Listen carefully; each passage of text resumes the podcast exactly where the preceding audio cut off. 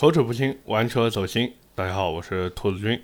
前两天啊，我闲着无聊的时候看了一下七月份的汽车销量排行榜，结果发现啊，又是轩逸排第一。然后这就引起了我的一个好奇心啊，就是这台车明明在网上被黑得体无完肤，甚至被很多人反讽叫什么叫公路战神新轩逸。哎呀，这个真的是满满的嘲讽啊！但是这台车为什么到了线下之后却销量那么的好？而且，哪怕是在芯片短缺的大环境下，这台车依旧能够月销量突破四万台。难道说这台车真的不需要芯片吗？所以今天也是和大家分享一下我对于日产轩逸的一些想法。话不多说，也是先跟大家聊一聊这台车的市场行情。那么根据目前的市场情况来看啊，新轩逸的优惠幅度呀，大概是在一万块钱左右。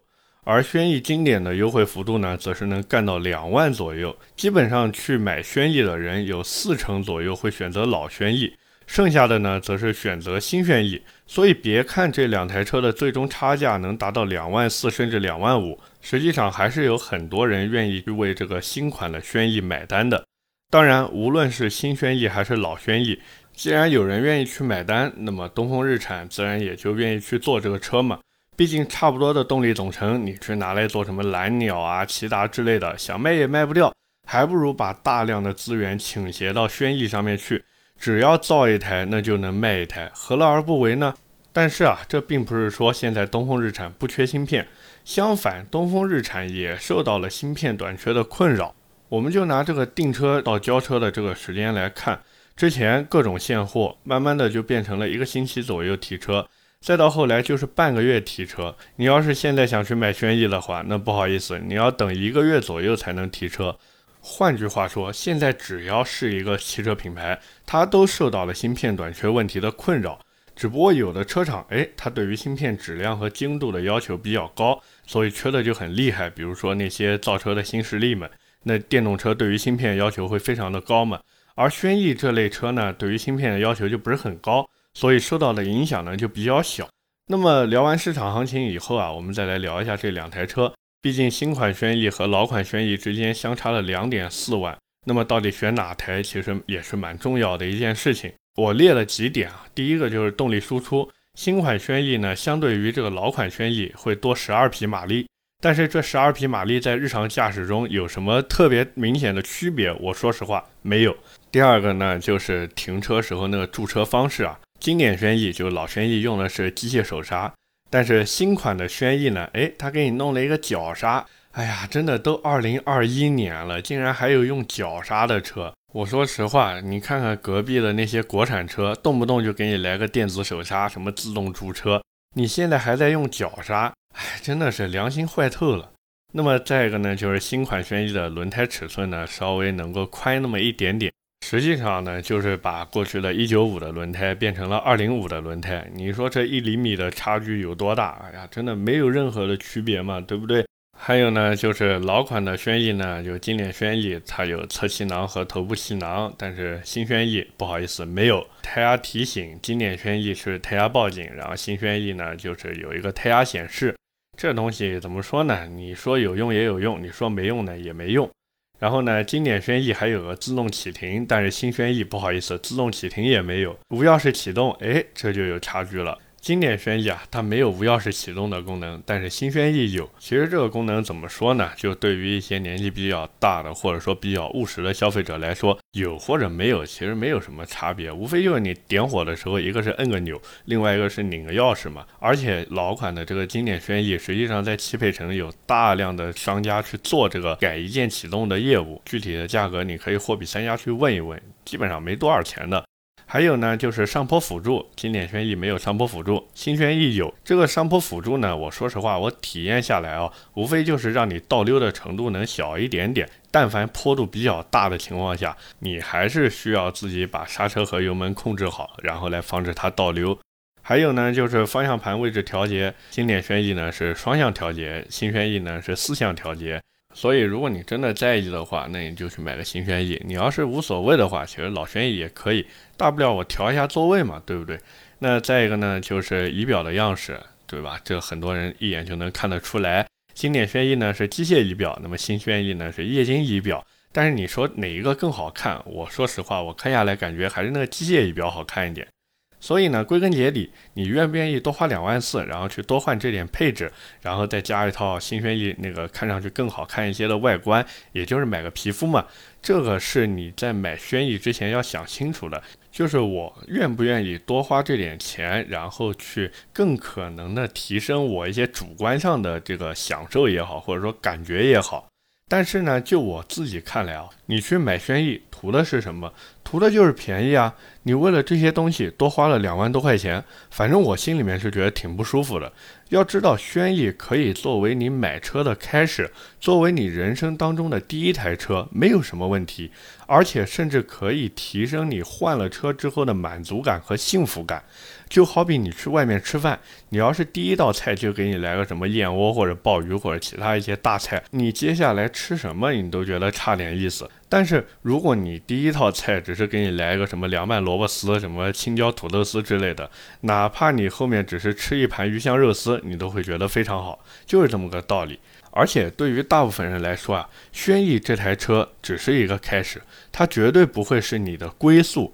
假如你说，哎，我买一台轩逸，我就是要开个十年八年，甚至更久，甚至我这辈子都在开这台车了，那我只能说，兄弟，咱们要不然还是别买了。你把买轩逸的钱拿来提升一下自己，好不好？所以，假如你铁了心想买轩逸的话，我还是建议你去买轩逸经典。买这台车就是要把这个车作为一个工具来看。让它成为一个能给你遮风挡雨，还能让家里面人坐的不难受的一个工具，这是轩逸的本质，也是你买轩逸的目的。今后拿着轩逸的保值率作为你的一个跳板，然后再去买更好的车，何乐而不为呢？那么聊完这些之后啊，咱们再来聊一聊轩逸的槽点，或者说这台车有什么不足的地方。我们都知道啊，轩逸这台车其实是新老两代同堂销售。老轩逸呢就是那个经典轩逸，新轩逸就是那个其实官方就叫轩逸两个字嘛。实际上你说这两台车有什么本质上的区别？反正我是觉得都差不多，就哪怕是开起来的感觉都只有一个字肉。比如说我那时候在试驾的时候，我在绕城高速上面嘛，然后我想超车，我第一反应你们知道是什么吗？是把空调关掉，然后等我超过去之后，我又再把空调打开，然后我开了没多久，前面又出现了一辆大货车，我又赶紧把空调关掉，然后超过去之后，我又赶紧把空调打开，没办法，夏天太热了嘛，以至于我整个高速路段跑下来之后，我对这台车的空调位置可以说是信手拈来。根本就不需要再用眼睛去找空调的控制按键，随手一摸就能摸到，以至于我突然想明白了，很多人都吐槽轩逸没有 S 档，也就是运动模式，实际上怎么没有呢？你把空调关了不就是 S 档吗？对不对？那么再一个槽点呢，就是脚刹，现在都二零二一年了，我刚才也说了，这个脚刹真的太离谱了，我感觉自己都回到了十年前，而且现在很多厂商他都在用电子手刹了。那日产现在偏偏来了一个叫什么返璞归真，或者说是返祖，这有什么意义呢？或者说对于我们消费者来说，它到底有什么好处呢？没有。我作为消费者，我能看到的就是你日产舍不得给我们用好东西，你就是想这边抠一点，那边抠一点，然后你多赚一点钱嘛，对不对？还有一个就是轮毂的材质，我到现在都无法接受，就是轩逸这台车的低配版本用的轮毂竟然还是钢做的。就很多人应该看过面包车上面用的那个轮毂吧，黑乎乎的，然后一大坨嘛，就那个东西。那你说一台面包车，它卖个三四万块钱，它弄一个钢轮毂，我能理解，对吧？售价摆在这边，你轩逸卖多少钱？你轩逸现在可是在十三万左右徘徊的一台 A 级车，而且是合资 A 级车呀。你用一个钢轮毂，你怎么想的，对不对？而且铝合金轮毂现在很贵吗？并不贵啊。我之前在轮毂公司上班的时候，有一次我跟重庆那边一家轮毂厂老板聊天，那个厂子呢也是给国内和一些国外的品牌做原厂配套轮毂的。然后我就问了一下他，我说像这种合资品牌，他们这种原厂的铸造轮毂，一般你们给到他的价格大概是多少？然后那个老板跟我说，也就二百来块钱一个。所以啊，我在看到日产轩逸这个低配车型上面的钢轮毂的时候，我总有一种被日产公司花式占便宜的感觉。再一个呢，就是日产轩逸这台车全系都没有定速巡航。就现在的汽车市场竞争都成什么样了？尤其是 A 级车这个市场，哎呀，疯狂的内卷，各个厂商都生怕自己的车型配置不够高。结果日产来了一波骚操作，哎，我就是没有。其实我对于一些低配车型没有配定速巡航，我是可以理解的。但是日产轩逸它全系都不配，甚至连选配的机会都不给你。我就想问一问日产，你到底想干嘛？你是不是占便宜占不够？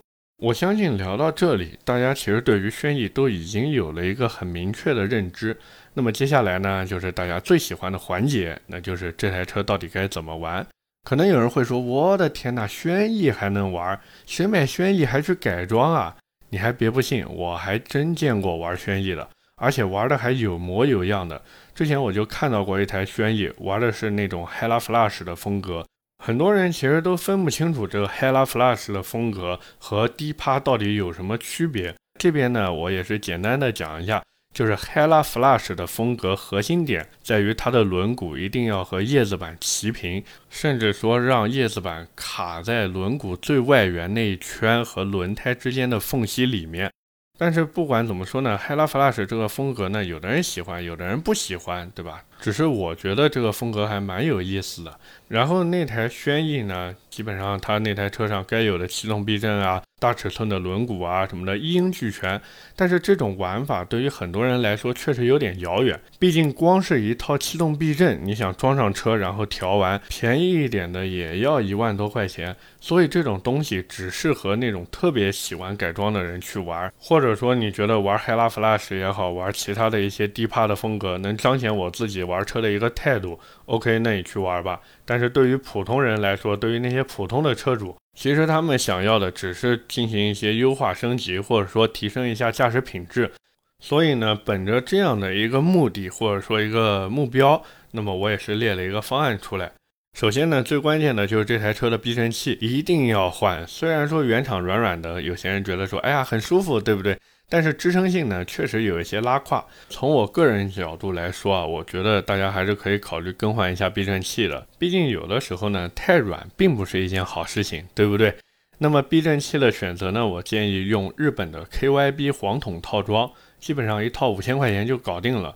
可能有人会说，哎呀，那我换一套 KYB 的避震筒就好了呀，一套蓝桶才三千来块钱。怎么说呢？只能说也行，但是你的避震高度实际上并没有发生改变嘛。而且你换都换了，还不如一步到位呢。其次就是可以换一套 KN 的高流量进气风格，这个东西呢，价格大概五百五十块钱左右。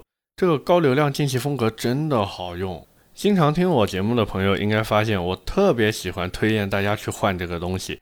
其实原因很简单，原车的普通空滤啊，就好像人戴着一个口罩在呼吸一样，虽然不影响什么，但是你在剧烈运动的时候，你戴着口罩，终究会觉得喘不上气。而换了这个高流量进气风格以后呢，实际上就类似于把你的口罩从原来的三层变成了一层，那你的呼吸是不是就顺畅很多呢？再一个呢，就是可以换一套日本 NGK 的铂金火花塞，一套大概四百五十块钱左右，四根。其实这个东西主要就是更耐用一点，什么提升动力之类的，说实话，我总是觉得吹牛逼。反正我换完之后没觉得有什么动力提升，就是更换周期能拉长不少。比如说，原来我的火花塞要六万公里一换，现在换完 NGK 这个以后呢，可以间隔十万公里甚至更多再去换。接下来呢就是重点了，如果你不想去改刹车卡钳的话，可以考虑换一套 Dexel 的刹车盘和刹车皮。这个 Dexel 我在速腾那一期其实已经跟大家讲过了，其实真的很有性价比，我自己也在用。那么轩逸这台车的刹车盘呢，可以选择 Dexel 的 PD 系列就可以了，很够用了。前面一对呢，大概是个一千三百块钱，后面一对呢，大概是个一千块钱。但是你说后轮有没有必要去换呢？我是觉得没什么特别大的必要啊。当然，你如果说心里面不舒服，你想着换都换了就换一套的话，那你就去吧。然后刹车皮呢，其实也是可以选择 Dexel 的 ES 系列。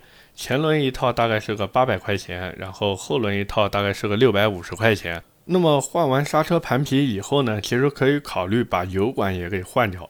我推荐用美国的 FECC 这个油管，价格呢大概是四百块钱两根，前后都换的话就是八百块钱嘛。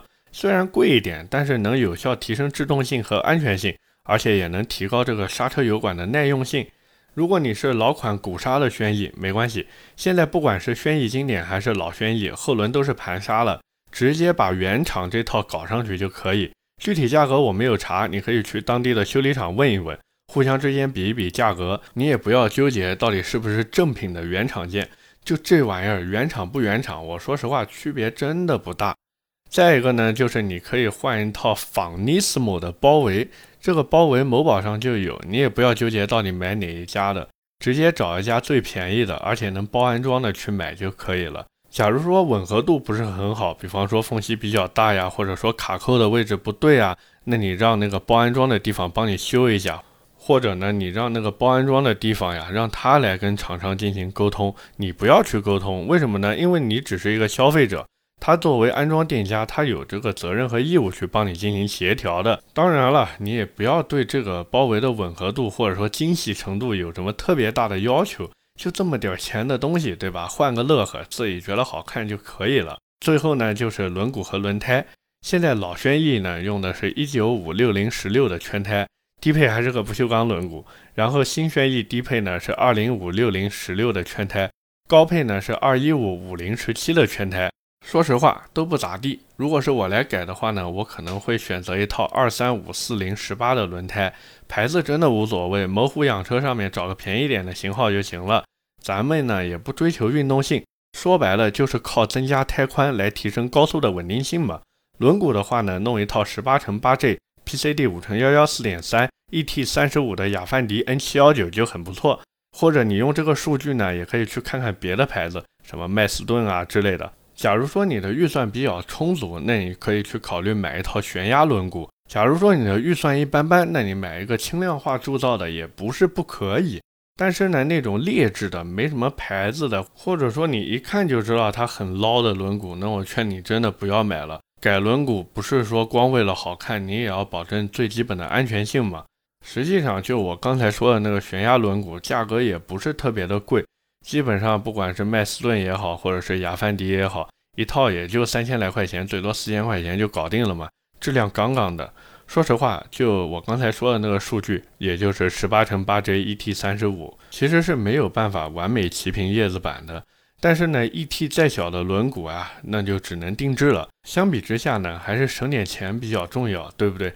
而且你换完之后呢，颜值比原厂提升的不是一星半点。原厂那个轮毂缩在里面，真的太丑了，就跟那个什么过长一样。所以换一套轮毂呢，还是挺值得的。至于这台车的排气，我之前竟然还真的碰到有轩逸想改排气的。我说实话，你改排气图个啥呢？你买一个轩逸回来，无论你是改头段还是改中尾段，甚至你把全段排气都给换掉了，就轩逸这点排量，这点动力。你换完之后低扭直接就没了。换句话说，本来你买轩逸还是想省油，结果起步都得一脚踩死。我的天哪！但凡冬天冷一点的时候碰上 CVT 冷保护，你这一脚下去，怕不是要把变速箱的钢带给崩烂掉？那么最后的最后呢，我们也是做一个小小的总结啊。日产轩逸这个车，不论是新款还是老款，哪怕新款用了新的平台去做，实际上这两台车的动力总成是一模一样的。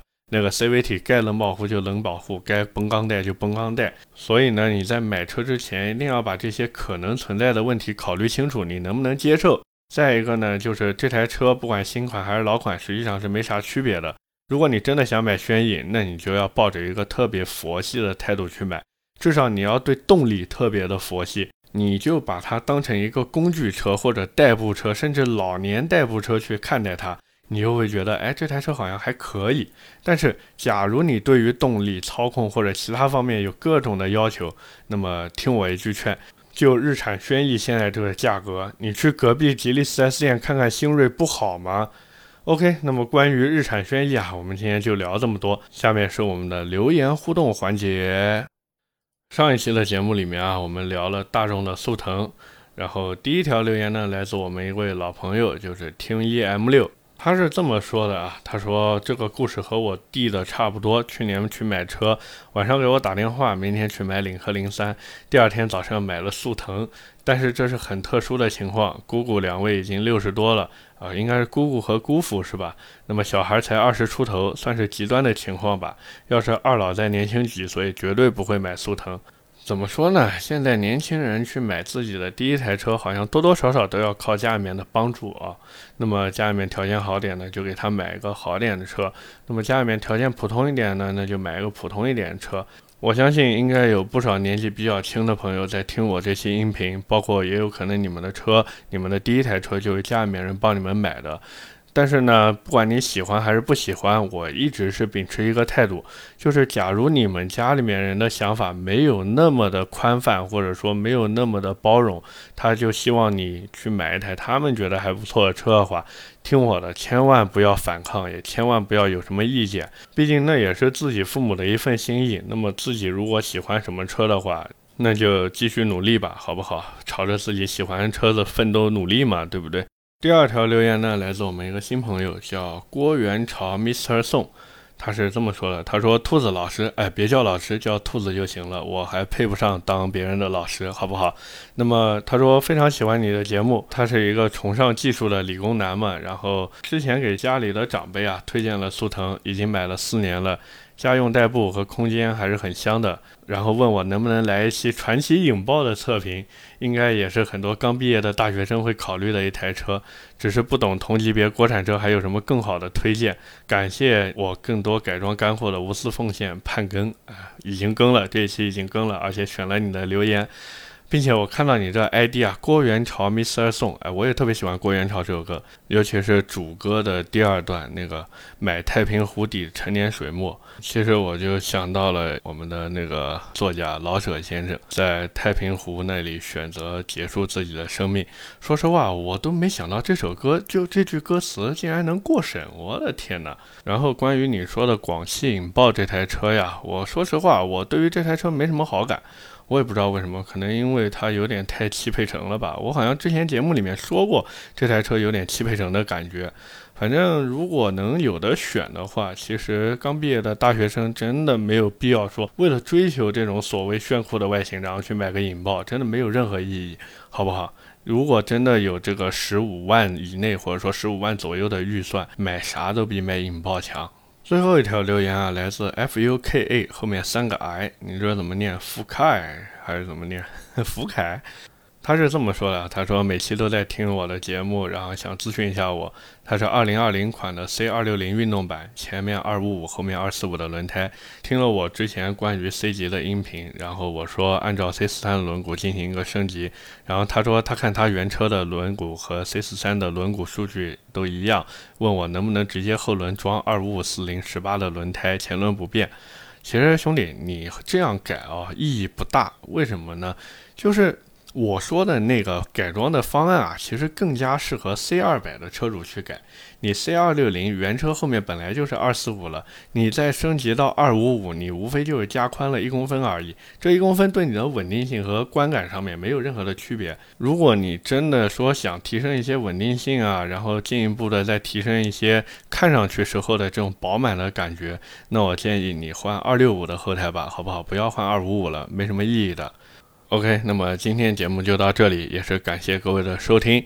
我的节目呢会在每周二和每周四进行一个更新，点赞、评论、转发是对我最大的支持。我最近呢也是发现啊，咱们这个节目已经冲上新品榜第三名啦！哎呀，鼓掌！